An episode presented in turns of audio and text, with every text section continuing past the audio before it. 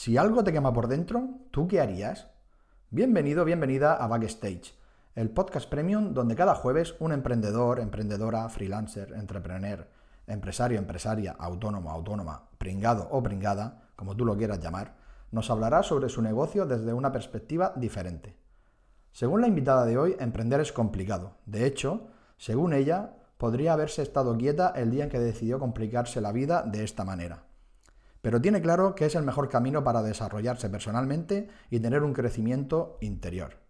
Si quieres conocerte bien, emprende. Si esto se lo hubieran dicho, tal vez se lo hubiera pensado, porque menuda montaña rusa es esto. Unos días te comes el mundo y otros lo quieres dejar, y ahí ves tus sombras, ves todo lo que queda por delante y dices, con lo bien que estoy yo de enfermera.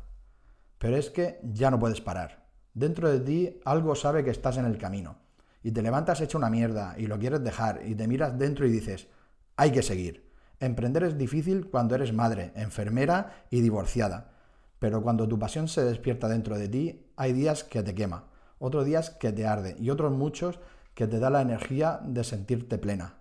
¿Tú la pagarías? Os dejo con Rosa Esmeralda. Comienza Backstage.